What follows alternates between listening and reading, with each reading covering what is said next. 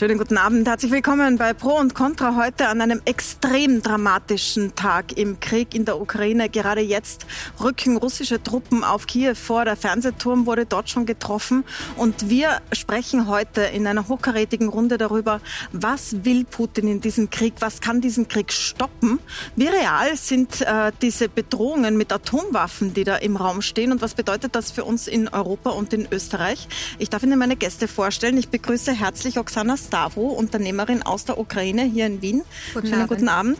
Ich begrüße Ivan Rodionov, Geschäftsführer von Infrarot Medien in Berlin, davor Chefstratege von Russia Today und auch Chefredakteur davor. Da kann ich dazu sagen, Herr Rodionov, wir haben debattiert, ob man Sie einladen kann an so einem Tag als jemand, der ähm, für RT, das ist ja das Fernsehen des Kreml in, äh, im deutschen Sprachraum gewesen, ähm, weil das ja heute abgedreht wird auch und sehr, sehr umstritten ist. Wir haben uns dann dafür entschieden, um die russische Position auch aus erster Hand da zu haben. Also danke fürs Anreisen. Äh, ich begrüße herzlich Michel Reimann als Nationalratsabgeordneter der Grünen, war davor im EU-Parlament und hat das Buch Putins rechte Freunde unter anderem geschrieben, wo es um rechte Parteien in Europa geht, die mit Putin zusammengearbeitet haben und zusammenarbeiten. Ich begrüße herzlich Emil Brix, Direktor der Diplomatischen Akademie. Herr Brix, Sie waren von 2014 bis 2017 Botschafter in Moskau, also nach der Annexion der Krim und können aus erster Hand auch berichten, auch aus Gesprächen auch mit Putin selbst. Botschafter in, in Belarus. Und in Belarus. Sagen, ja. Genau, also das Sie haben erst First-Hand-Informationen über die Personen, die da auch jetzt da sind. Und ich begrüße die Direktorin des Instituts für Europa- und Sicherheitspolitik, Velina Czakarova. Schönen guten Abend, die uns einen Einblick in die sicherheitsstrategischen ähm, Dinge, die Mil Militärdinge auch, die da gerade am Weg sind, geben wird. Danke fürs Kommen. Aber ich würde gern beginnen mit Ihnen, Frau Stavo, weil ähm, man leidet hier natürlich mit, sitzt vor dem Fernseher und fragt sich, wie geht's den Leuten in der Ukraine? Können Sie uns ein bisschen einen Einblick geben über was Sie jetzt als Ukrainerin bewegt, was äh, die Leute in Kiew gerade bewegt? Äh, ich komme aus dem westlichen Teil der Ukraine und meine Mutter ist jetzt in Ivano-Frankivsk, mhm. in einer Stadt im Westen der Ukraine. Der Krieg hat für sie gleich am Donnerstag, am ersten Tag, äh, angefangen mit drei, fünf Raketeneinschlägen auf, auf, auf den äh, Militärflugplatz äh, in, in unserer unmittelbaren Nähe. Äh, seitdem ähm, äh, gibt es noch keine russischen Truppen äh, vor, äh, vor, vor der Stadt, aber immer wieder Luftalarm. Mhm. Ähm, ja, natürlich ist es im Zentral- äh, und äh, Ostteil ähm, der Ukraine viel, viel schlimmer. Ähm, wie geht es den Menschen? Ähm, wir haben den Schock äh, schnell verdaut kaum jemand hat damit gerechnet, dass Russland äh, wirklich so massivst militärisch angreift. Mhm. Äh, und die Menschen, äh, die Menschen verteidigen sich, äh, verteidigen das Land, äh, die Freiheit, ähm, die, die Stimmung ist kämpferisch. Ähm, man ist nicht bereit äh, aufzugeben bis zum letzten. Ähm, es, es ist ein starker, geeigneter Geist äh, mhm. äh, zu spüren. Wir bleiben da, wir kämpfen bis zum Letzten. Das ist unser Land. Danke für den Einblick.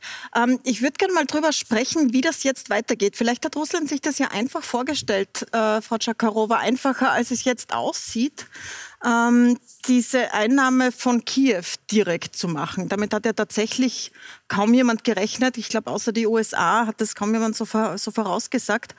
Ähm, und es gestaltet sich schwierig. Was passiert denn jetzt in den nächsten Stunden, in den nächsten Tagen, jetzt wo die Truppen vor Kiew stehen, aber nicht so vorankommen, wie es man gedacht hätte?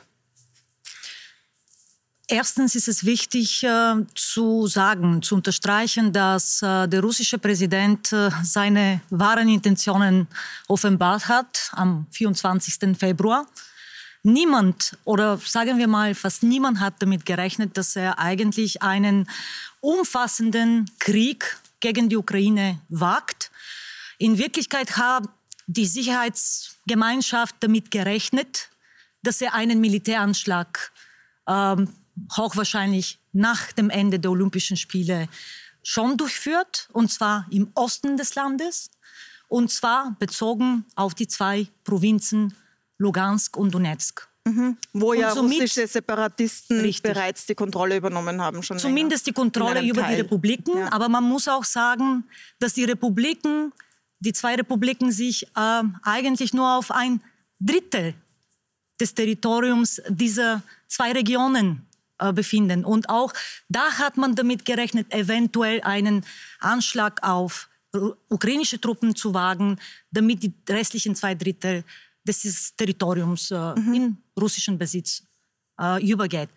Somit, Aber tatsächlich kam ja ein Angriff von allen Seiten, also von Osten, von Norden, von Süden. So ist es. Vom ersten Tag kam dieser Angriff. Wir reden hier nicht nur von einer Reinvasion der Ukraine, weil mhm. in Wirklichkeit war die Ukraine schon 2014 angegriffen äh, worden durch Russland. Äh, Territorien wurden annektiert, andere Territorien wurden unter russischer Kontrolle, direkt und indirekt ähm, sozusagen ähm, ständig, äh, ständig äh, militärisch äh, besat unter einer Besatzung sozusagen äh, haben sich unter einer Besatzung mhm. befind, äh, äh, befunden. Ja. Und somit ist es jetzt wichtig klarzustellen, dass diese Reinvasion, dieser Krieg eigentlich mehrere Stufen beinhaltet. Mhm. Wir haben jetzt die erste Phase gesehen, aber das Schlimmste aus meiner Sicht ist noch nicht da. Das heißt, er wird eigentlich weiterhin nach Kiew mhm. und auch im Süden und Westen des Landes mit allen möglichen Mitteln Angriff. Herr Briggs, womit rechnet man in den nächsten Stunden, heute in dieser Nacht und in den nächsten Tagen?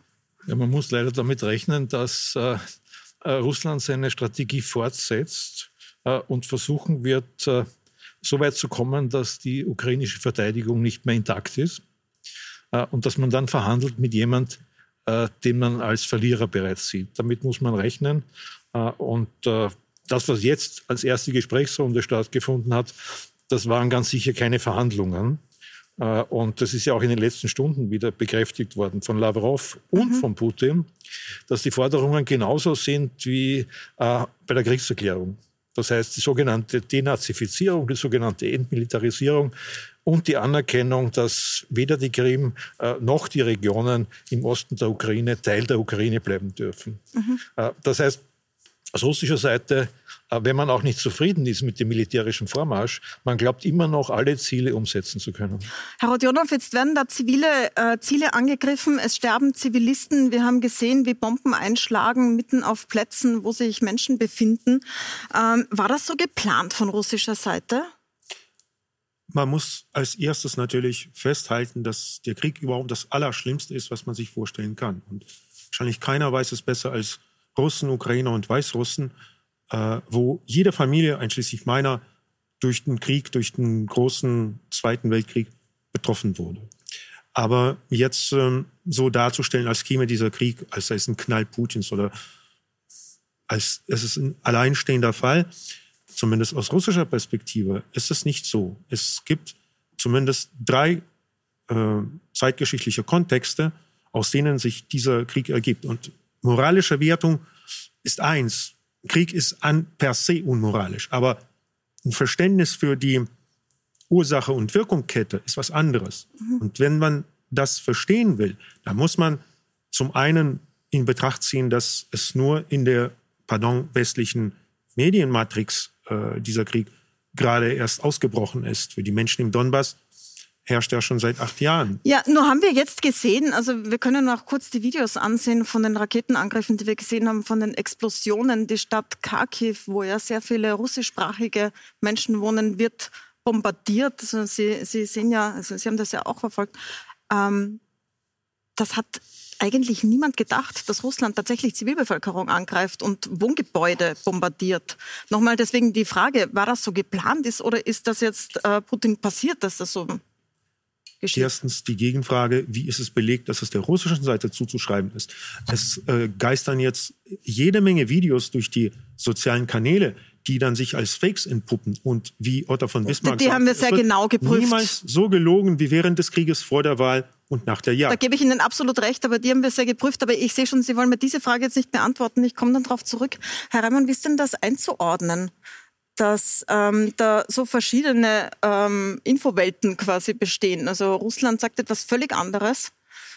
Bei den Videos, die wir hier sehen, das sind geprüfte, authentische Videos, die es aus mehreren Perspektiven gibt. Die kommen nicht aus einem anderen Krieg, wie wir es auch schon gesehen haben. Wie ist denn die Situation jetzt da einzuordnen? Es gibt kaum, kaum eine Regierung, kaum ein Regime, das in den letzten 20 Jahren derart intensiv äh, an, an Desinformation mit modernen Medien gearbeitet hat wie Putin. Putins Regime. Äh, vom Gründen eigener Medienkanäle, RT ist eines davon, eigene Nachrichtenagentur, eigene große Trollfabriken, sogenannte, wo Menschen Kommentare schreiben äh, in Online-Medien. Die Produktion diverser Medien äh, und, und Beweisstücke gehört da dazu. Und man hat ja in den ersten Tagen äh, mehrere Videos gefunden, wurden veröffentlicht mit, da beginnt jetzt eine Invasion. Und wenn man sich dann die Daten dieser Videos angesehen hat, wurden die schon drei Tage davor aufgenommen. Die wurden aber... Von russischer Seite jetzt? Die wurden von russischer Seite mhm. quasi ins Netz gestellt mit, da gibt's jetzt einen ukrainischen Übergriff und plötzlich äh, stellt sich heraus, die Videos sind drei Tage alt, nichts ist jetzt. Ja. Ähm, diese Desinformationsstrategie ist gezielt und versucht gezielt hier im Westen Stimmung zu machen. Wir werden dann auch noch darüber reden müssen, sozusagen, was das in äh, unseren demokratischen Systemen macht und wie das seit 20 Jahren hineingegriffen wird. Aber ich würde mhm. damit grundsätzlich äh, da möchte ich tatsächlich dann noch darauf zurückkommen. Ja. Das ist ja auch besonders mit Ihnen spannend, Herr Rodionov. Aber jetzt noch zur Lage heute. Bleiben wir noch mal kurz bei der Lage heute und in den nächsten Tagen. Zur Lage heute. Ich habe wirklich das Gefühl, wir sind da im strategischen Niemandsland. Wenn mhm. man von außen drauf schaut, so wie Putin am zweiten Tag die ukrainischen Streitkräfte aufgerufen hat, quasi mit äh, stürzt eure Regierung und kommt auf unsere Seite, so wie die Truppen ihre Befehle bekommen haben, zumindest, dass man darüber erfährt, ja, und geglaubt haben, dass sie die Bevölkerung empfangen wird. Und jetzt stehen die mitten in der Ukraine, haben Millionen äh, Männer, Frauen als Bevölkerung als Gegner äh, und ich glaube, dass sie tatsächlich nicht innerhalb ihres Planes sind. Die Frage, wie wird Putin weitermachen, würde mich wundern, wenn er das jetzt selbst wüsste, wie weiter in den nächsten drei Tagen geht. Das scheint völlig außerhalb ihrer Strategie zu sein.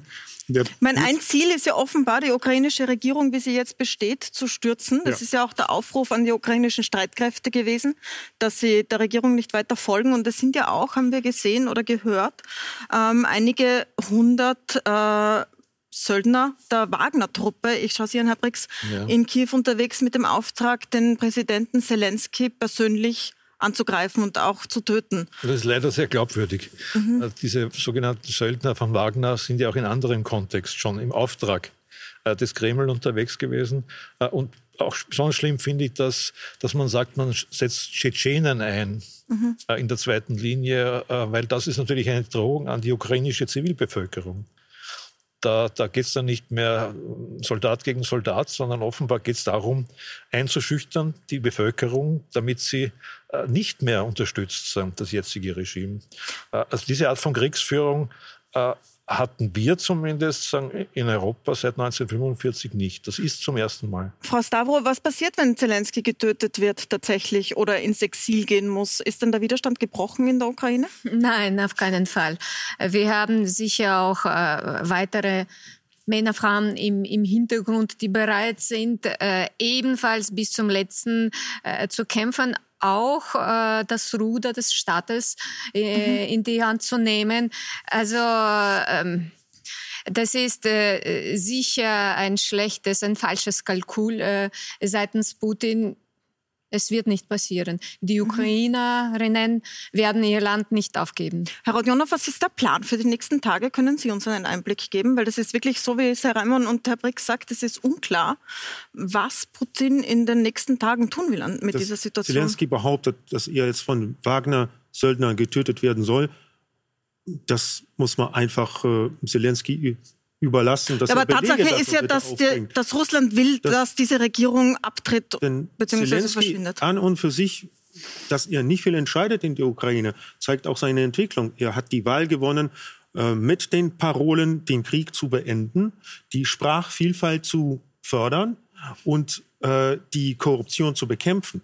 Nichts davon hat sich bewahrheitet. Aber was ist der jetzt Krieg der Plan? Donbass was ist der Plan Russlands jetzt in den nächsten Tagen? Ich kann jetzt wirklich mit meinem äh, bescheidenen Urteil als mhm. äh, ehemaliger Oberfeldwebel der Sowjetarmee, der vor 35 Jahren seinen Dienst geleistet hat, nicht äh, in eine Operation dieser Reichweite und dieses Ausmaßes einen Einblick gewähren. Aber was ich äh, sehen kann, ist, dass diese Operation gerade für die russischen Truppen schwierig gestaltet. Zum einen natürlich, weil die ukrainische Armee ein sehr zu respektierender Gegner ist. Zum anderen, weil die Russen äh, versuchen, die Russen sind, äh, wie furchtbar es auch klingt, eher halbherzig angeschritten, rein militärisch gesehen. Die Amerikaner haben ja im Irak eine Woche lang die das Land in Schutt und Asche gebombt, bevor sie sich da hinein getraut haben. Da sind sie noch eine Woche sich vorgetastet über die verbrannte Erde nach Bagdad. Und dann zwei Wochen haben sie Bagdad gestürmt und vier Wochen gesäubert. Aber naja, wir Herr Jonov, das ist wirklich schwer erträglich für mich.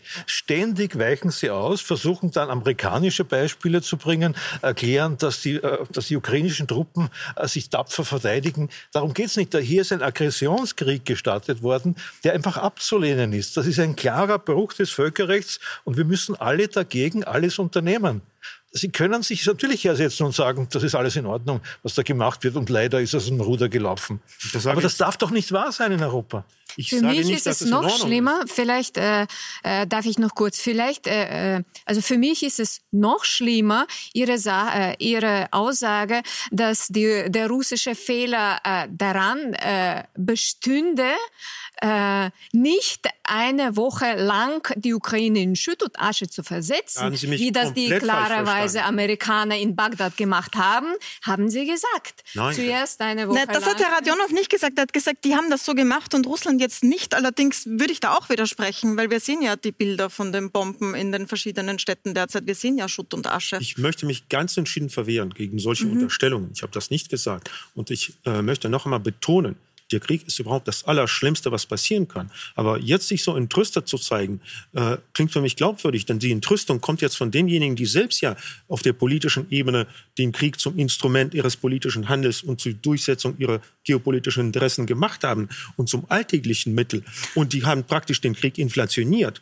Und Nein, das sind wir wieder bei der Ablenkung, die Herr Brix zuerst äh, gesagt Darf hat. Darf ich kurz eingreifen? Bitte. Erstens bin ich der Meinung, dass äh, der russische Präsident eigentlich nie einen Blitzkrieg vorhatte. Das ist ein Riesenland für die Zuschauer und Zuschauerinnen, damit sie auch eine ungefähre Vorstellung haben. Das ist ein Land, das mit Frankreich zu vergleichen ist. Das sind 42 Millionen Menschen. Ja, und ich bin der Meinung, es war schon ein Überraschungseffekt gewünscht, aber Niemand bei den Militärs hatte eine Illusion, dass der Krieg in drei Tagen oder in sieben Tagen vorbei sein wird. Daher möchte ich auch äh, möchte ich auch äh, darauf hinweisen, was auch ich befürchte, dass wir wahrscheinlich noch Wochen, wenn nicht sogar einen Monat äh, oder sogar länger, äh, Militäroperationen in allen Teilen der Ukraine äh, beobachten müssen, wie das genau heißt ausgeht. Wir müssen uns auf sowas einstellen wie Tschetschenien. Ich habe mir heute die Bilder von Grosny angesehen, wie das ausgesehen hat nach dem Häuserkampf. Das hat ist heute, das ein Szenario, das möglich ist? Es ist auch ein Szenario, wenn sich die, um, um die ukrainische Bevölkerung zu brechen,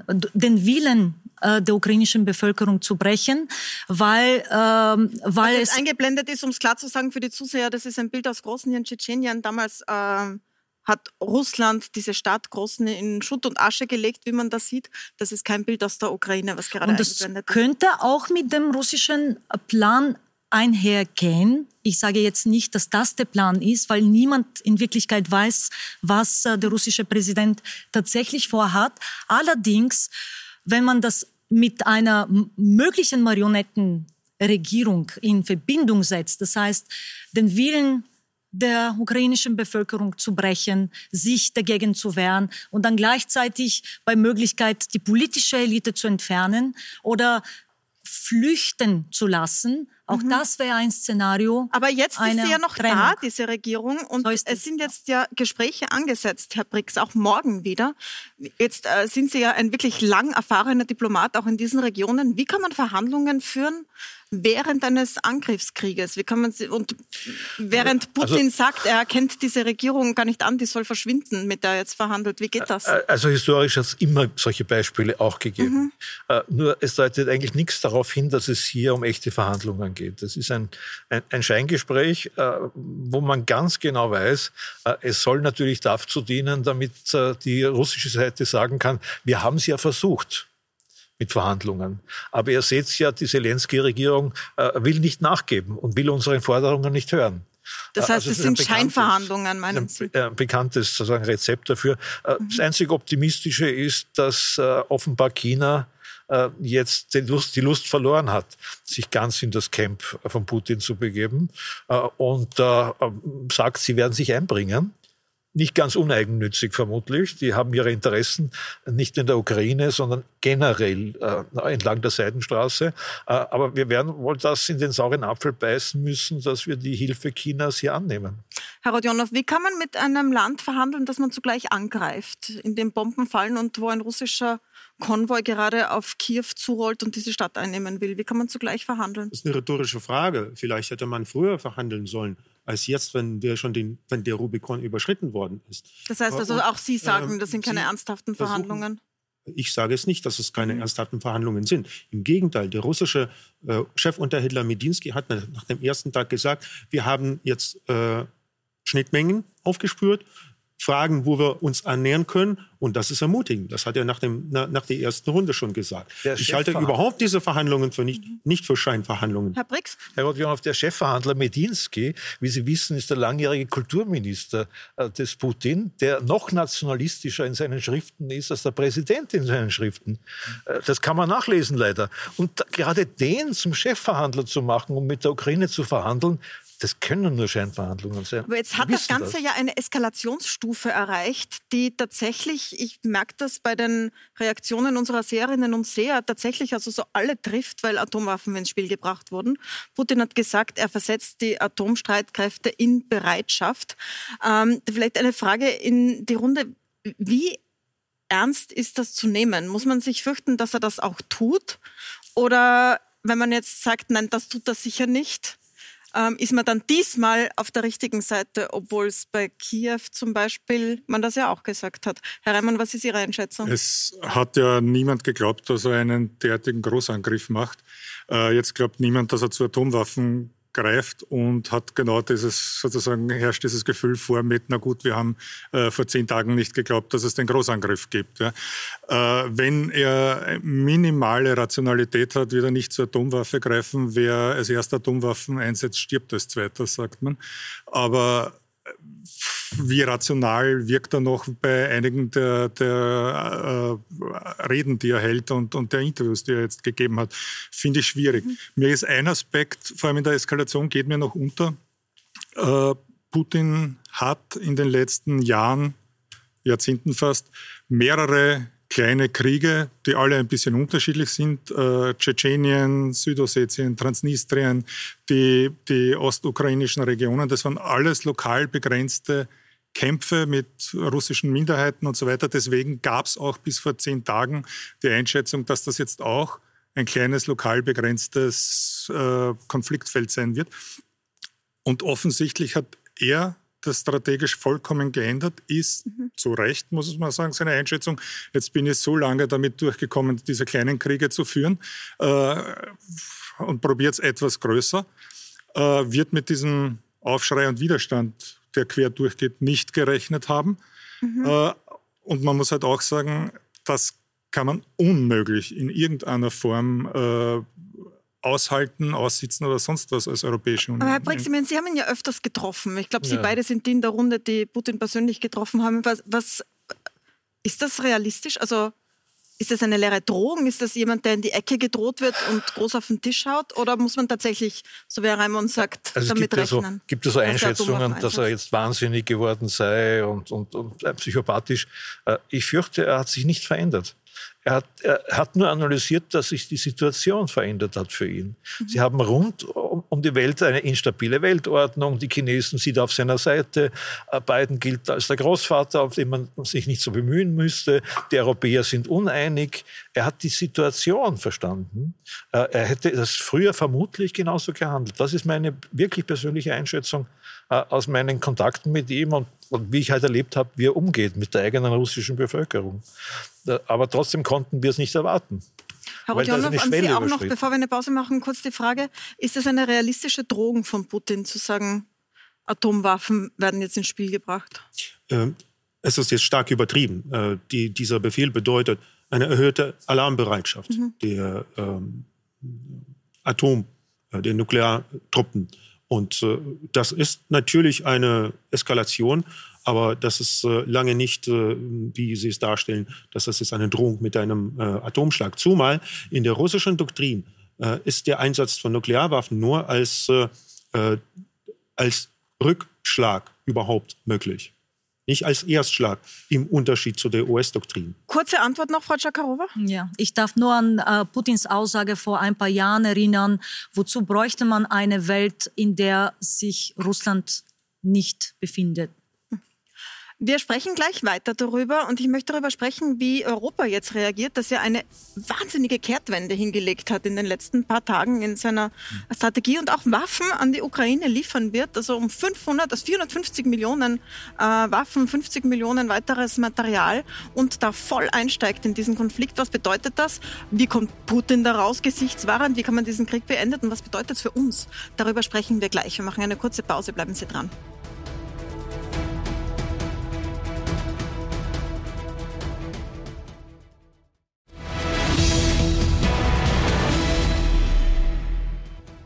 Willkommen zurück bei Pro und Contra. Wir sprechen an einem sehr, sehr dramatischen Tag im Ukraine-Krieg äh, über die Frage, was kann diesen Krieg jetzt beenden? Was kann Putin stoppen? Und reagiert Europa richtig? Sind diese Maßnahmen jetzt welche, die Sinn machen, die das tatsächlich beenden können? Da möchte ich Sie gleich fragen, Herr Raimon. Die EU hat eine richtige Trendwende hingelegt. Sie sind, waren ja EU-Abgeordneter. Ähm, sowas hat es noch nicht gegeben, dass die EU beschließt, dass sie 450 Millionen Euro schwer äh, Waffen an die Ukraine in einen Krieg hinein liefert. Und das ist innerhalb von Tagen gegangen. Ähm, ist das sinnvoll? Es ist nicht nur sinnvoll, sondern notwendig. Es ist jetzt gerade wirklich in einer Deutlichkeit die europäische Reaktion, wie sie wahrscheinlich von Putin vollkommen unterschätzt wurde. Eine große Einigkeit, äh, eine blitzschnelle Abstimmung zwischen den 27 äh, Regierungen, äh, wirklich blitzschnelle Entscheidungen, konsequent und das ist notwendig. Europa agiert das erste Mal entschlossen auf der Weltbühne. Das macht auch was mit Europa und wird sicher positive Auswirkungen außenpolitisch haben. Es ist schlicht und einfach notwendig. Und, und zwar inklusive Österreich. Österreich ist neutral und liefert keine Waffen, aber ja. Herr Brix, also so wie Österreich sich positioniert hat, das Heldentor ist mit der ukrainischen Flagge gestern bestrahlt worden. Der Bundeskanzler hat das so veröffentlicht. Das ist eine ganz, ganz klare Positionierung. Das ist auch neu, oder?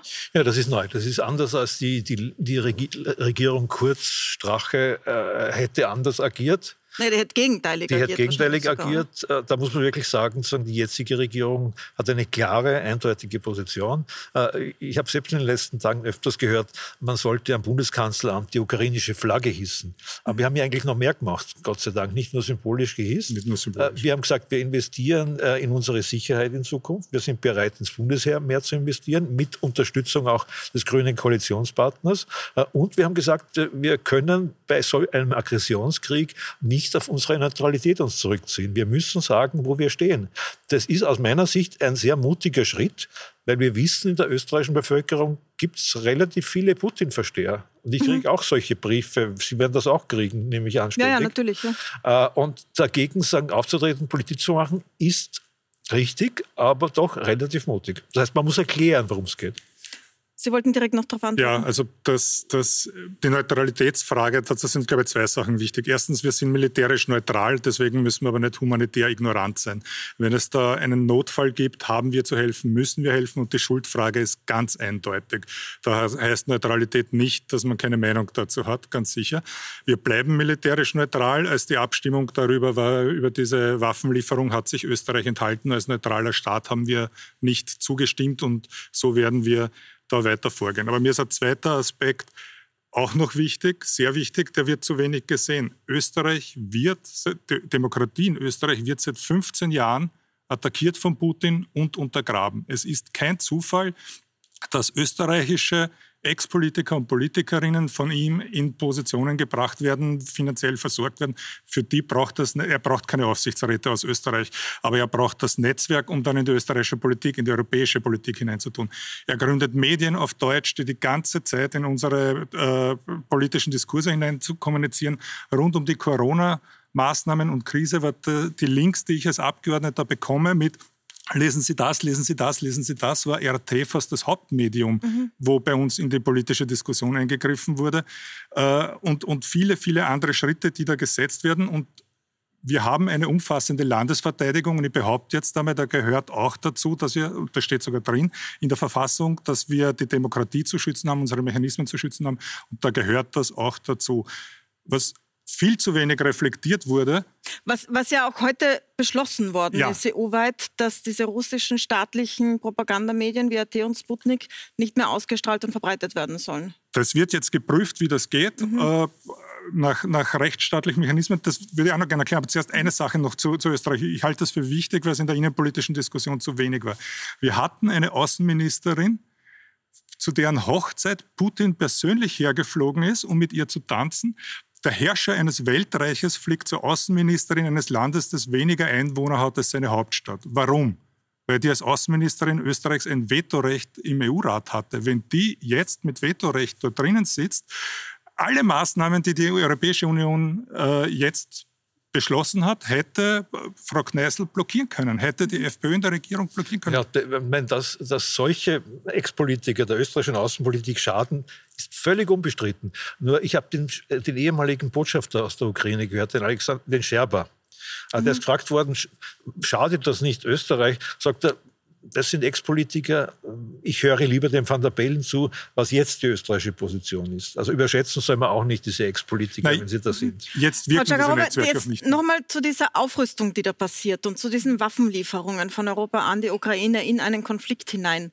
Ähm, ist das sinnvoll, eine Konfliktzone mit Maschinengewehren zu fluten? es ist sinnvoll, es ist notwendig und es ist aber leider, muss ich auch dazu sagen, ein bisschen verspätet gekommen, weil eigentlich hat die Ukraine schon längst darauf beharrt, diese Unterstützung zu bekommen. Aber was haben wir gesehen im Dezember, als diese Militäreskalation begann? Diskussionen wie immer unter den Mitgliedstaaten. Manche wollten diese, diese Lieferungen gar nicht äh, ermöglichen. Andere wiederum waren aktiver. So wie es halt in der EU-Familie immer äh, mehr oder weniger zu sehen war. Mhm. Das ist jetzt äh, tatsächlich ein äh, neuer Moment für die europäische Sicherheits- und Verteidigungspolitik. Durchaus. Leider kommt aus meiner Sicht ein bisschen zu spät äh, für die Ukraine. Frau Stavros, Sie sind Unternehmerin aus der Ukraine. Sie wollen direkt dazu was sagen? Äh, ja, und zwar. Äh ich erlaube mir eine Außensicht äh, an mhm. das Thema der Neutralität. Ähm, äh, unter vorgehaltener äh, Hand sagt man, äh, Österreicher sind deswegen so äh, russlandsfreundlich. Äh, sind und gewesen, weil äh, Russland, äh, Sowjetunion, äh, Österreich in 55 eigentlich in Ruhe gelassen hat. Also die äh, Österreicher be äh, beobachten die ganze Zeit, äh, mhm. wie es der, äh, des, äh, dem geteilten Deutschland zugegangen ist und seit, sind froh, dass, dass sie davon verschont geblieben sind. Und äh, diese emotionale Dankbarkeit äh, und die Neutralität als eine heilige Kuh sitzt tief in den Knochen. Die Neutralität ist aber, die Neutralität ist ein Nichts, äh, nicht Eingriffsmechanismus. Das mhm. ist kein Verteidigungsmechanismus. Das ist wichtig. Das heißt, man, man schützt sich nicht, indem man neutral ist. Und zweitens, ähm, gegen Wahnsinnige hilft keine Neutralität. Und drittens hat die Ukraine die Neutralität schon ausprobiert. Also und zwar nach dem Ersten äh, Weltkrieg, äh, nach dem Zerfall des zaristischen Russlands, hat die Ukraine kurz ihre Unabhängigkeit erklärt äh, und friedliche Verhältnisse mit den Nachbarländern erklärt und die Armee aufgelöst. Und in Nu wurde die Ukraine von, von bolschewistischen russischen Gruppen erobert. Das war der Anfang der Sowjetunion. Mhm. Also Neutralität, danke, nein. Ähm, Herr Rodionov, vielleicht um es nochmal dazu zu sagen, für die, die später zugeschaltet haben, Sie waren Chef von RT Deutschland, also Russia Today Deutschland. Das ist genau, was Herr Michel Raimond jetzt angesprochen hat, als eines der Medien, die jetzt auch verboten werden sollen. Er hat gesagt, im Sinne der umfassenden Landesverteidigung. Deswegen gibt es auch viele Fragen und wir haben auch stark diskutiert, ob wir sie einladen sollen in die Runde. Wir haben uns dafür entschieden, um einen direkten Blick zu bekommen über die russische Position und weil wir unseren Zusehern auch zutrauen, das einzuordnen.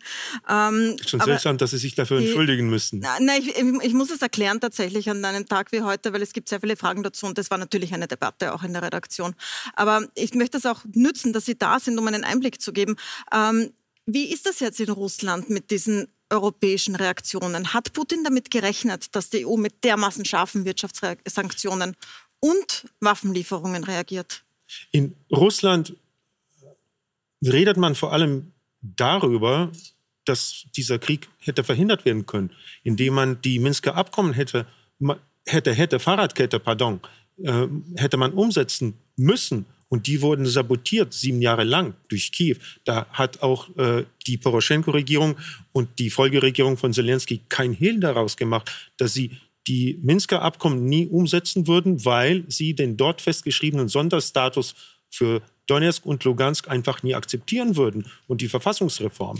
Aber nochmal die Frage, ist das jetzt beeindruckt, dass Putin, dass dermaßen scharfe Sanktionen beschlossen worden sind und diese Kehrtwende in der europäischen Außenpolitik ja, stattgefunden hat? Wir leben hier mitten in dieser Matrix, wo wirklich äh, diese Verurteilung universal scheint. Aber schauen Sie nach China, schauen Sie nach Indien, schauen Sie ein bisschen außerhalb Mitteleuropas.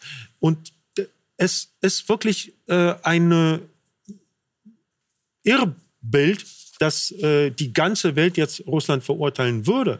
Denn obwohl, ich betone es noch einmal, Krieg ist wirklich das Allerschlimmste, was man sich vorstellen kann. Daran ist überhaupt nicht zu, nichts mhm. zu beschönigen. Aber äh, die Staaten wie China sehen darin, so nach der Darstellung der chinesischen ähm, Außenministerin, die Durchsetzung der berechtigten Sicherheitsinteressen. Zitat Ende. Oder Wobei Indien, China sich jetzt auch schon entfernt hat. Sie haben es zuerst angesprochen, Herr China heraushält. China spürt ganz genau, dass äh, es eigentlich jetzt Zeit ist, diesen Konflikt zu beenden. Äh, und man kann nur hoffen, dass der Einfluss der Chinesen auf Putin stark genug ist. Nachdem wirtschaftlich äh, äh, Russland nicht mehr die europäische Option hat. Das ist vorbei mit dem 24. Februar. Die amerikanische Option sowieso nicht da ist, sind sie angewiesen auf die chinesische Option. Sie kennen mhm. das mit den Pipelines, die gebaut werden, mit der wirtschaftlichen Verbindung, die es gibt. Äh, das heißt, Russland wird und würde auf China hören, wenn es hier einen starken Einfluss nimmt. Das kann man eigentlich nur hoffen. Frau Kaczorowa, ich gebe äh, geb Ihnen die Frage. Ähm, beeindruckt es Putin, was Europa da auf die Beine stellt? Also diese massiven wirtschaftlichen Sanktionen, stärker als es sie jemals gab und diese, dieses militärische Liefern von Waffen? Nein, überhaupt nicht. Ich bin der Meinung, er hat äh, das schon mit berücksichtigt, äh, als er die Pläne für diesen umfassenden Krieg gegen die Ukraine geschmiedet hat. Es ist offensichtlich jetzt, dass diese Pläne schon mindestens ein paar Monate im Entstehen waren. Und wir müssen uns ein, also eines bewusst sein, und nämlich, dass er auch diesen Krieg ohne eine tatsächliche Unterstützung seitens Chinas nie gewagt hätte. Wir mhm. leben tatsächlich in einer neuen globalen Ordnung, ob wir das wollen oder nicht, ob wir das anerkennen oder nicht. Und da spielen auch andere Akteure mit. Und äh, auch, äh, wie Botschafter Briggs gesagt hat, also, und auch die anderen Gäste. Also es ist China, es ist ein, eine aufstehende Macht Indien. Äh, Indien hat auch nicht äh, die, den Krieg verurteilt. Indien war auch passiv im Sicherheitsrat äh, der Vereinten Nationen. Mhm. Es gibt der brasilianische Präsident hat sich da auch nicht äh, negativ geäußert. Der war auch sogar auf Besuch. Nur damit ich ein Bild äh, für also ein allgemeines Bild verschaffen kann. Ich bin auch der Meinung, dass der russische Präsident sich da auch diese diplomatischen und äh, wirtschaftlichen Netzwerke gut äh, aufgebaut hat, mhm. wohlwissend, dass er auf den Westen komplett verzichten muss. Aber wenn Sie sagen, dass das äh, Putin nicht beeindruckt, jetzt sind ja die wirtschaftlichen Sanktionen trotzdem wirklich massiv. Also das wird ja, das wird Russland extrem treffen. Heißt das dann, dass es, äh, Herr Reimann, heißt es dann, das trifft nur die Bevölkerung, ohne dass es Einfluss hat auf ähm, die Beendigung des Krieges? Naja, Putin selbst äh, nagt nicht am Hungertuch, egal wie stark die Sanktionen sind. Er spürt nichts. Die Frage ist, macht das politischen Druck auf ihn über die Bevölkerung und über die russische Wirtschaft, mit der er ja durch sehr eng verbunden ist. Und das sind die Einschnitte sicher massiver, als es vorher kalkuliert war. Und das wird schon Druck machen. Da werden wir draufbleiben müssen. Wir dürfen uns aber keine Illusion machen. Das merke ich in Gesprächen oft. Äh, sozusagen die Hoffnung macht jetzt möglichst strenge Sanktionen, dann hört dieser Krieg auf. Das halte ich mhm. für unmöglich, dass man ihn wirtschaftlich so trifft, dass er in zwei, drei oder vier Tagen die Offensive beendet. Das ist eine langfristige Aber das ist doch das Ziel davon, oder? Das ist ja das Ziel, den Krieg zu beenden mit diesen Sanktionen. Das ist das Ziel, aber das geht so nicht über, über die Sanktionen indirekt zu treffen. Wenn einzelne Oligarchen etc. jetzt schon abrücken davon, dann geht das vielleicht indirekt. Äh, plus die Waffenlieferungen plus das Stocken der Offensive, das alles zusammen äh, kann vielleicht dazu führen. Im Moment sehe ich nicht, wie er gesichtswahrend aus dieser Sache rauskommt. Und das wird ja für ihn überhaupt innenpolitisch noch das Wichtigste sein. Das, das ist so, so, ein Stichwort, dieses gesichtswahrend ja. rauskommen. Da möchte ich bei Ihnen nochmal nachfragen, bei Ihnen beiden eigentlich, Herr Brix. Ähm, entweder Putin wird gestürzt aus dem Inneren oder er findet einen gesichtswahrenden Ausweg oder er setzt alles durch. Das sind eigentlich die drei Szenarien. Gibt es so einen gesichtswahrenden Aussicht? Ich, ich, glaube, es ist nicht unsere Aufgabe, äh, jetzt zu sagen, wie Putin aus der Situation herauskommt. Er hat mhm. sie geschaffen äh, und letztlich kann nur er diese Entscheidung treffen. Wir werden ihn durch noch so scharfe Sanktionen äh, nicht dazu bewegen. Da gebe ich Ihnen völlig recht, dass, dass, dass er seine Position ändert. es kann nur in, von innen selbst passieren. Es kann nur von Russland selbst passieren. Und da haben wir alle, glaube ich, zu wenig ein, äh, Einblick und die Medien in Russland lassen sie auch nicht zu, dass wir wirklich wissen, äh, wie die Unruhe inzwischen gewachsen ist. Was, wie viel Einfluss haben diese Oligarchen, die sich distanzieren? Der Rebaska zum Beispiel also, hat sich distanziert, ein weiterer Finanzier von Putin. Unter Experten heißt es immer, der Putin wird von zwei Seiten gestützt, aber das sind Lager, die eigentlich völlig unterschiedlich sind. Das eine sind die, die Wirtschaftsoligarchen, das andere sind die sogenannten militärtechnischen Leute, der Sicherheitsapparat, der mhm. Geheimdienst und andere. Und Putin hat sich in der Situation offensichtlich entschieden, dass für ihn wichtiger sind die Schilowiki, also die die militärtechnische Seite. Äh, und das macht natürlich die Wirtschaftsleute unruhig und unrund, weil die spüren ja die Nachteile, die kommt. Aber ich Wobei wir ja gesehen haben, Herr Brix, in den letzten Tagen, dass zum Beispiel bei dieser Sitzung des Sicherheitsrates, die im Fernsehen übertragen wurde, ganz klar ist, dass Putin die Entscheidungen trifft und die weiteren Mitglieder des Sicherheitsrates da nicht besonders begeistert zustimmen, das sondern man hat den Eindruck, dass sie eher gezwungen werden. Das war wie das Kasperltheater, die sind dort gesessen und mhm. haben abgenickt, was er entschieden hat.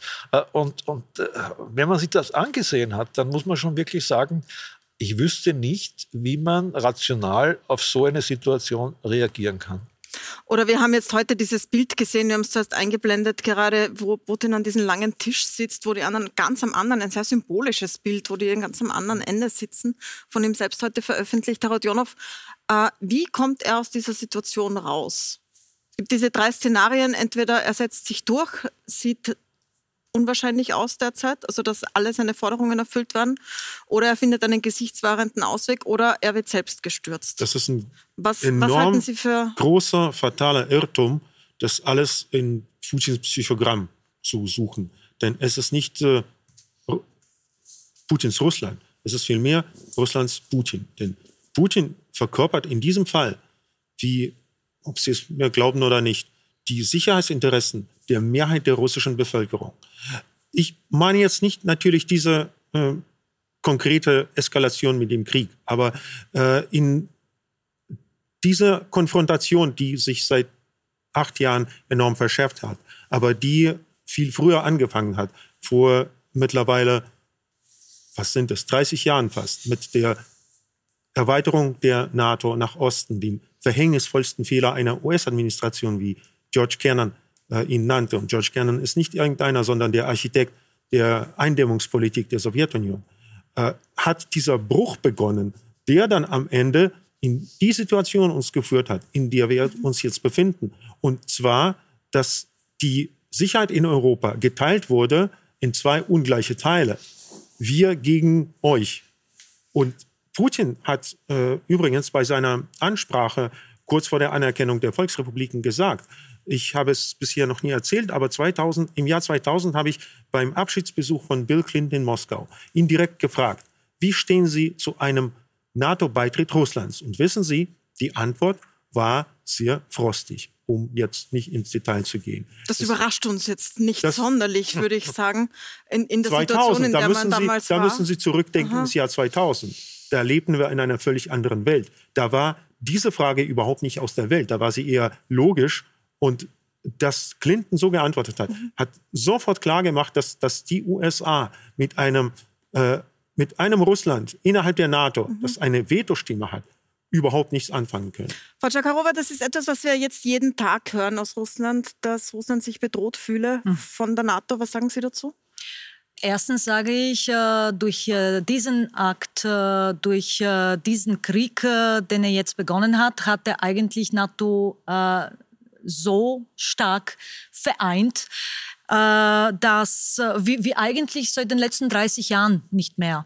Zweitens, alle zentral- und osteuropäischen Länder, ähm, die nach dem Zusammenbruch der Sowjetunion als erstes eigentlich einen NATO-Beitritt, nicht mal einen EU-Beitritt, sondern einen NATO-Beitritt angestrebt haben, haben argumentiert, das sei Sicherheitsgarantie Nummer eins gegen was? Gegen einen Anschlag oder einen Krieg seitens Russlands. Jetzt hat der russische Präsident vor die Augen geführt, was es tatsächlich heißt, wenn ein Land kein NATO-Mitglied ist.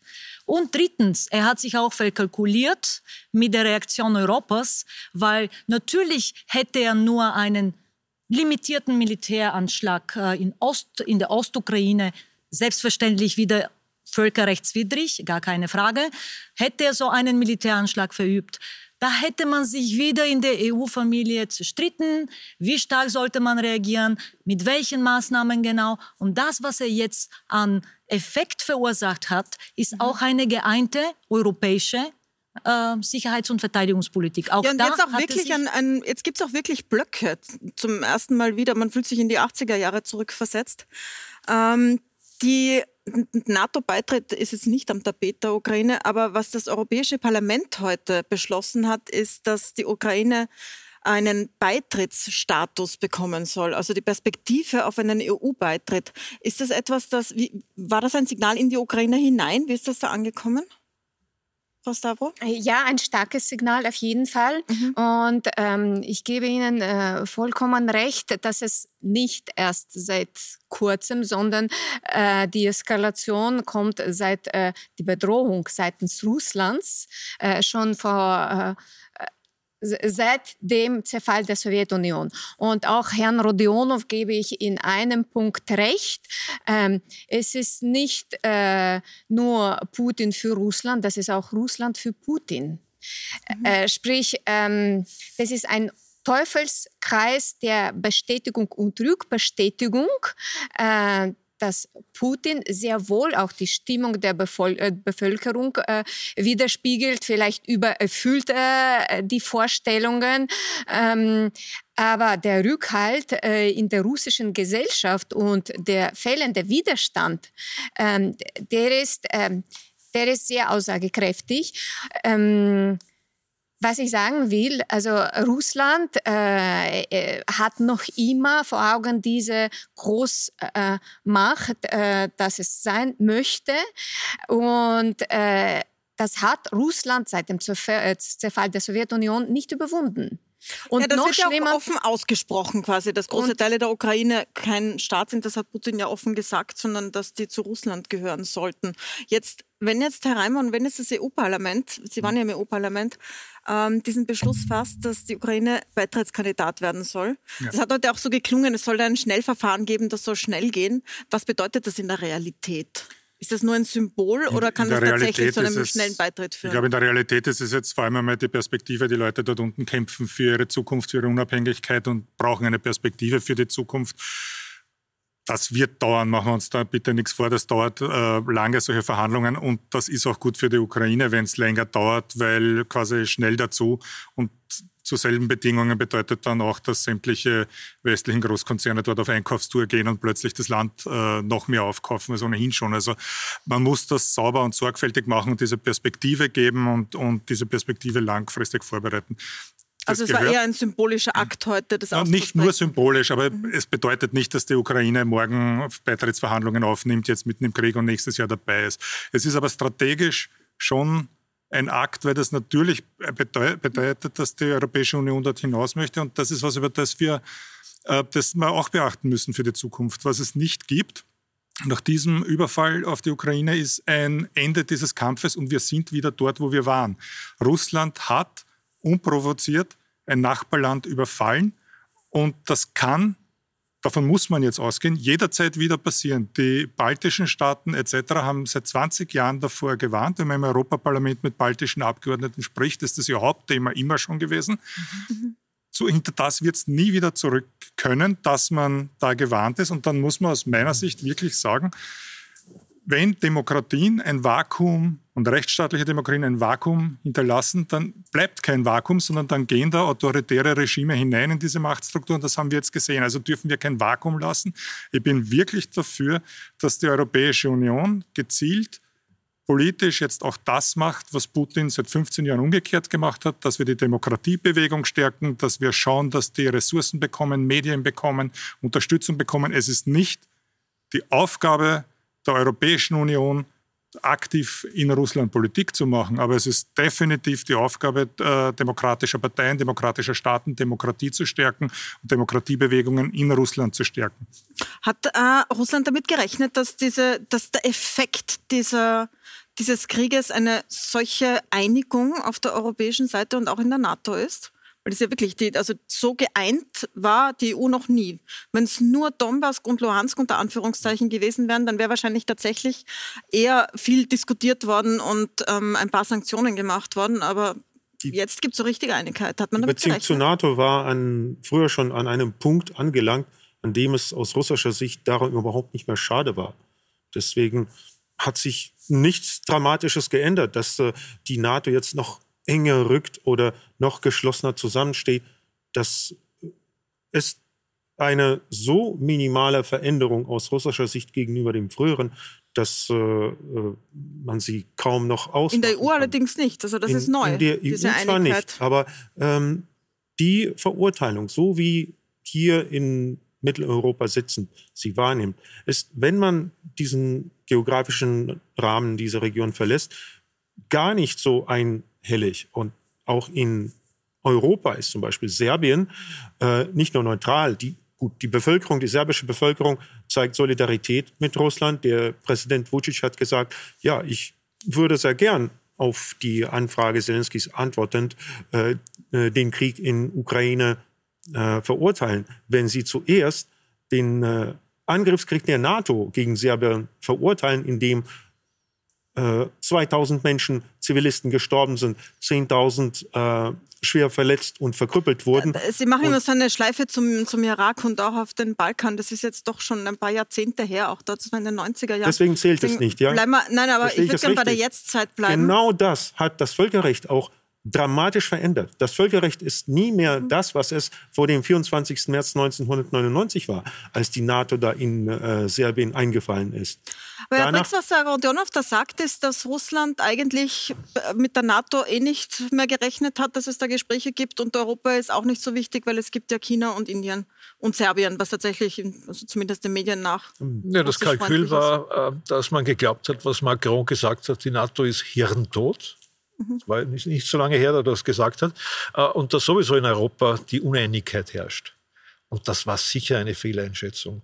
Das, das, das kann er nicht äh, äh, falsch verstanden haben, sondern das ist ganz eindeutig.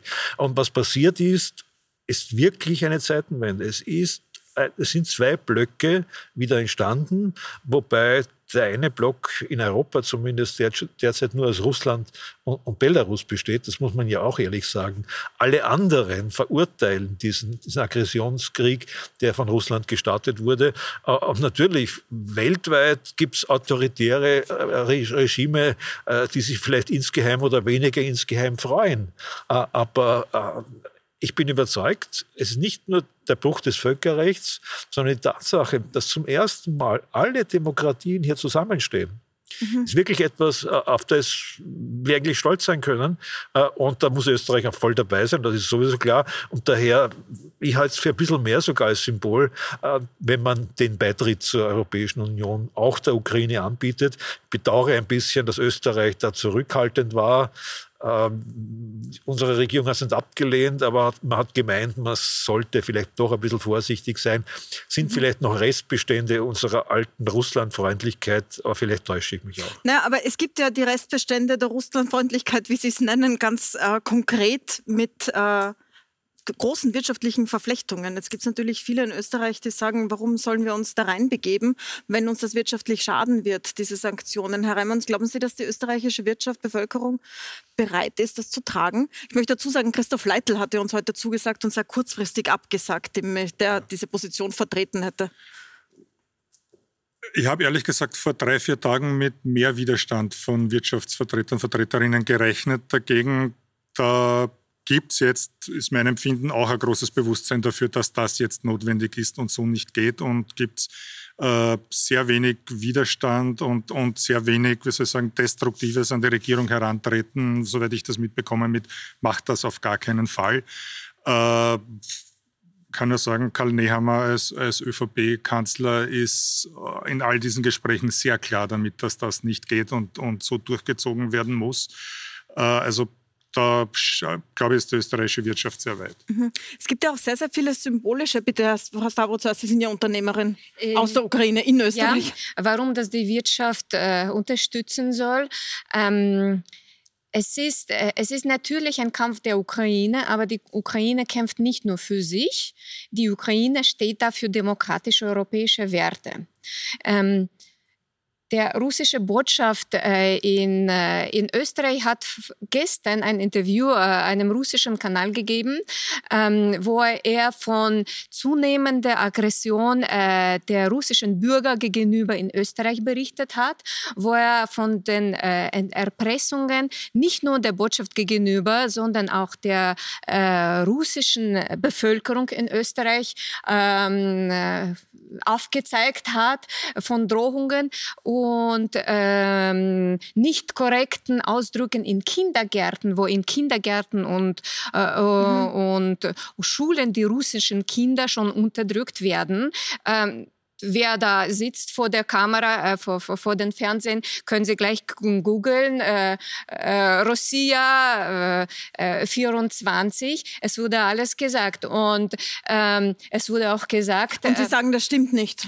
Ähm, sozusagen, also. Ähm, Sie müssen das so vorstellen, in Augen Russland, in der, äh, mhm. in der Aussage von, von dem russischen Botschafter in Österreich, unterdrückt Österreich russische Bevölkerung. Genauso mhm. wie, wie die Ukraine äh, die russische Bevölkerung bis jetzt unterdrückt hat. Und so wie sie zu uns gekommen sind, uns zu entnazifizieren, so, äh, so, so kommen sie zu Österreich und, und weiter. Das heißt, es, es soll, äh, dieser Wahnsinn soll sofort aufgehalten werden. Mhm. Wenn die Ukraine fällt, wer ist der Nächste? Vielleicht darf ich kurz eingreifen ja. mit einem einzigen Satz, äh, dass wir uns auch mit dem Gedanken also auseinandersetzen müssen, dass Putins Pläne über die Ukraine hinausgehen, dass das revisionistische Pläne sind für eine neue europäische Sicherheitsarchitektur. Äh, in dieser Sicherheitsarchitektur hat Russland aus seiner Sicht äh, eine deutlich größere Rolle und er will die Regeln eigentlich neu schreiben. Das sagt Putin ja auch offen, Herr Rodionov, oder? Dass Russland äh, eine Rolle auf Augenhöhe für sich einfordert, das sagt er natürlich. Aber also eine größere wäre, Rolle als derzeit. Ja, es äh, wäre auch äh, vielleicht ähm, besser gewesen, um jetzt den Krieg abzuwenden, den neutralen Status der Ukraine auch festzuschreiben, blockfrei. Okay. Und das hätte auch ausgereicht, ebenso wie oder alternativ, wenn Sie das nicht mögen, vielleicht mal die Umsetzung der Minsker Abkommen zu äh, probieren und diesen zwei Regionen, die wo schon Kinder aufgewachsen sind, die äh, am zu Beginn dieses Krieges geboren sind, die gehen jetzt in die zweite, dritte Klasse und sie kennen nichts anderes als Krieg und den Beschuss durch, durch die ukrainische Armee. Mhm. Warum hat da keiner Mitgefühl gezeigt mit, mit diesen Menschen, mit diesen Kindern? Warum waren sie nicht existent. Und jetzt Wobei entdecken genau plötzlich alle Mitgefühl mit, mit der Ukraine. Ja, na, genau das, in diesen das, Regionen das bombardiert ja jetzt auch Russland. Aber ich möchte diese Frage aufnehmen und noch kurz, bevor wir eine kurze Pause machen, an Herrn Reimann weitergeben. Also, diese Forderung, man hätte die Neutralität Stück. und die Bündnisfreiheit eben feststellen sollen, die Herr Rodionov sagt. Was ja, ist Ihre Antwort? Also das ist ein starkes Stück. Erstens, wenn die russisch finanzierten und unterstützten Kräfte in einen Teil äh, der Ukraine de facto einen Bürgerkrieg anzufangen, nachher zu sagen, warum haben die anderen nicht darauf geschaut, dass die Kinder leiden, ist schon wirklich sehr zynisch. Das sind schon die, die dort den Krieg begonnen haben, verantwortlich dafür, dass Kinder leiden. Und das waren eben russisch unterstützte Freischärler.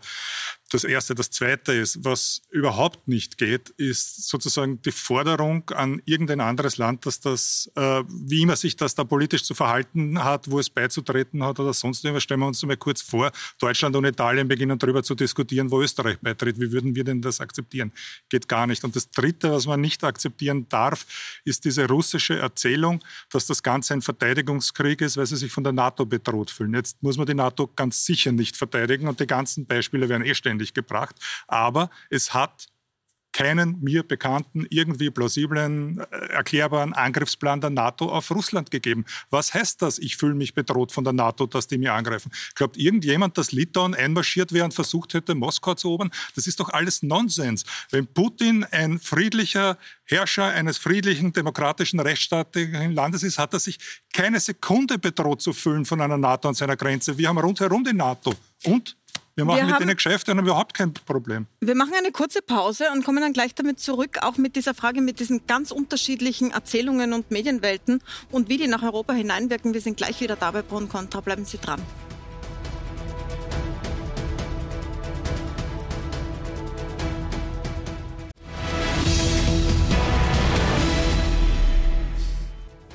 Willkommen zurück bei Pro und Contra. Es marschiert gerade bzw. fährt gerade ein russischer Konvoi auf Kiew zu. Der Fernsehturm wurde dort schon betroffen und mehrere ukrainische Städte sind unter Bombenbeschuss derzeit in diesem Krieg, der extrem eskaliert.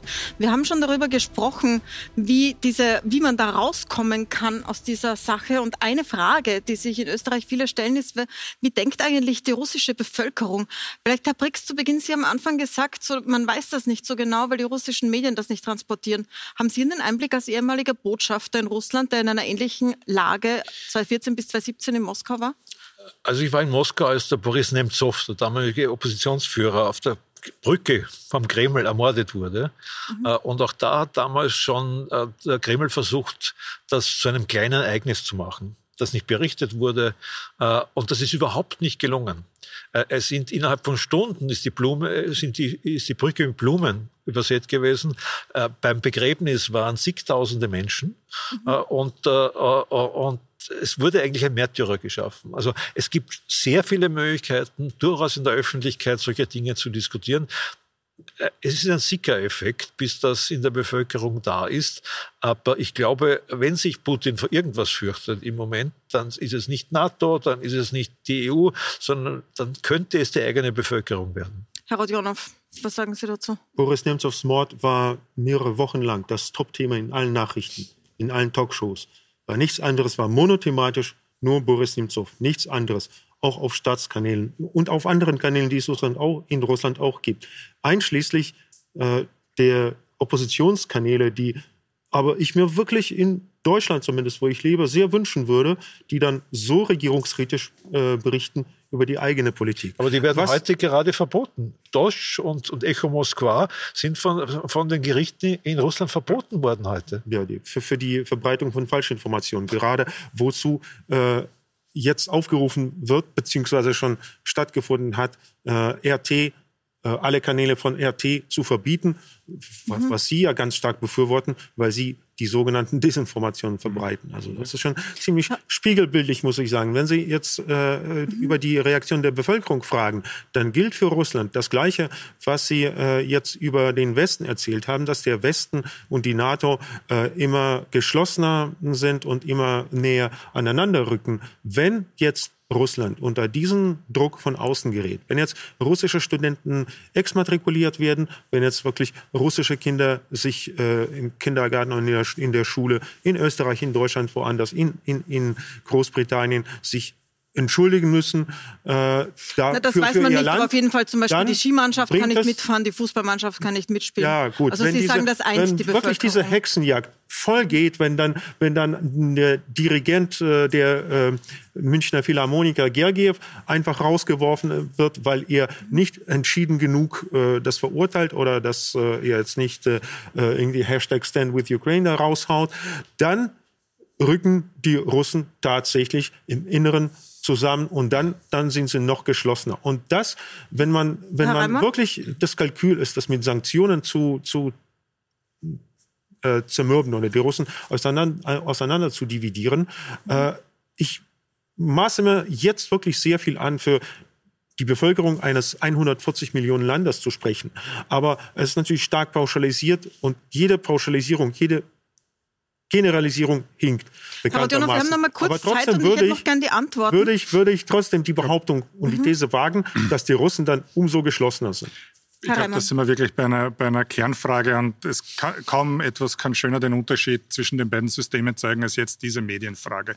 In der Europäischen Union wird darüber diskutiert, diese Propagandamedien zu verbieten. Das sind staatliche Medien, nicht mit unabhängigen Journalisten und Journalistinnen. Also wir reden von RT, Russia Today RT und Sputnik, und Sputnik die Nachrichtenagentur. Ja. Das wird mhm. jetzt diskutiert und wird rechtsstaatlich geprüft mit Medienbehörden, ob das der Meinungsfreiheit entspricht, ob das möglich ist und ob man das machen kann. Und wenn das möglich ist, wird es eine rechtsstaatliche Entscheidung geben. Während wir hier sitzen und das diskutieren, sperrt Putin zwei Medien einfach mal so zu. Und das Allerärgste ist, während wir das diskutieren, wird in Kiew der Fernsehturm bombardiert und mit Raketen beschossen und mit den umliegenden, äh, die umliegenden Häuser, wo die Redaktionen drin sitzen, beschossen. Wir diskutieren rechtsstaatlich, ob Medien abzudrehen sind, die Propaganda für den Krieg verbreiten. Und er schießt mit Raketen auf die Sender, die die Bevölkerung informieren über das, was er sich verstecken kann. Das ist der Unterschied. Aber ich sage Ihnen, die Demokratie wird gewinnen, mit Sicherheit. Mhm. Frau Tschakarova, ähm, was sagen Sie zu dieser Einigung der russischen Bevölkerung unter dem Druck von außen und auch dieser extremen Vorgehen gegen, gegen Journalisten und Mediennetze gerade in Russland?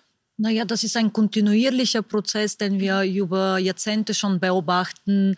Schauen Sie sich nur bitte den Fall von Nawalny an und äh, das ist auch kein Einzelfall in äh, Russland. Das heißt, von außen bekommen wir jetzt viel zu wenig Information, wie sich die russische Bevölkerung, wie die russische Bevölkerung äh, diesen Krieg tatsächlich wahrnimmt. Es gab tatsächlich Proteste in vielen Großstädten. Allerdings muss man auch sagen, äh, Russland äh, ist das größte Land. Es gibt auch Bevölkerung, die wahrscheinlich nur einen Sender zu Hause hat, wo eigentlich nur Narrative geschaffen werden, die äh, diesen Krieg unterstützen, die natürlich auch staatsgesteuert sind da, daher würde ich auch äh, meinen, äh, dass, äh, dass ich mir nicht wirklich viel von der russischen Bevölkerung an Protesten und an äh, tatsächlichen Widerstand erwarten würde. Äh, es sind einfach viel zu, der Preis ähm, eines Widerstandes sei zu hoch. Es ja? hat ja Darf auch ich ganz kurz sagen, gegeben. Darf ich ganz kurz sagen, ganz also in, in, Russland ist ja die Internetabdeckung in den urbanen Gebieten besser als in Deutschland. Die Menschen informieren sich auch äh, und prädominant, vorwiegend aus dem Internet. Die Fernsehsender. Ich habe Großstädte die, extra genannt als Beispiel dafür, dass sich die russische Bevölkerung in den Großstädten tatsächlich informieren lässt, wie sich die Bevölkerung Wir wissen aber auch, dass jetzt in den letzten sieben Tagen alleine die Nutzung von VPN, also von der Umgehung der Internetsperren, die ja jetzt äh, stattfinden in Russland, sich um, ich glaube, 2000-facht, was ja auch ein, ein ähm, Zeichen dafür ist, dass der freie Zugang zum Internet jetzt nicht so da ist, Herr ja, Brix, oder? Wir, wir, wissen vor allem, es gibt Umfragen bereits, dass eine mhm. große Mehrheit der russischen Bevölkerung gegen diesen Krieg ist. Ich halte das nicht nur selbstverständlich, sondern das muss man auch sagen. Die große Mehrheit nach Levada-Umfragen spricht sich gegen diesen Krieg aus. Und ich hoffe, dass. Können Sie Zahlen nennen?